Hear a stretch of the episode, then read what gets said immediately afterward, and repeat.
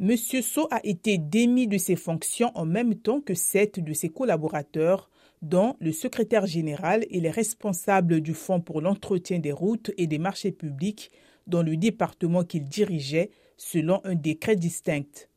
Ces officiels ont récemment été entendus par une commission d'investigation judiciaire de la gendarmerie. Les faits à l'origine de ces limogeages et auditions n'ont pas été précisés. La CRIEF, une juridiction anticorruption a été mise en place par les militaires dirigés par le colonel Doumbouya qui ont renversé en septembre 2021 le président Alpha Condé qui était au pouvoir depuis 2010.